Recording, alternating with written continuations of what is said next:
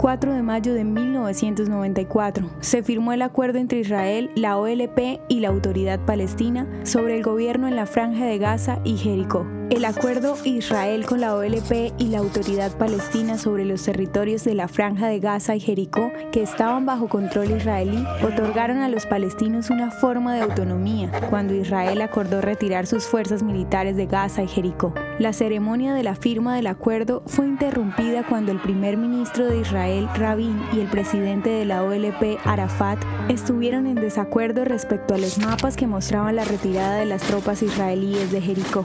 El área era más pequeña de lo que Arafat quería. Tal disputa fue resuelta al agregar una carta que contenía los temas que estaban pendientes a ser tratados, entre los que se incluyó el tamaño del área de Jericó, la posición de un oficial palestino en el puente de Alembi, una colocación adicional en el pasaje de Rafah y todos los asuntos restantes especificados en el acuerdo. El acuerdo de la Franja de Gaza-Jericó fue un acuerdo como seguimiento a los acuerdos de Oslo de 1993, el cual pidió el establecimiento de la Autoridad Palestina, entidad que fue fundada tres años después. Actualmente la Autoridad Palestina permanece como la entidad representativa de los palestinos en Cisjordania.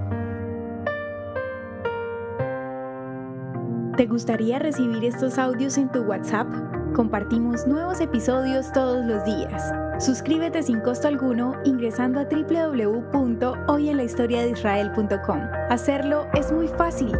También puedes encontrarnos como arroba hoy en la historia de Israel en Instagram, Facebook, Spotify y otras plataformas digitales. Comparte este audio para que otros conozcan más acerca de Israel.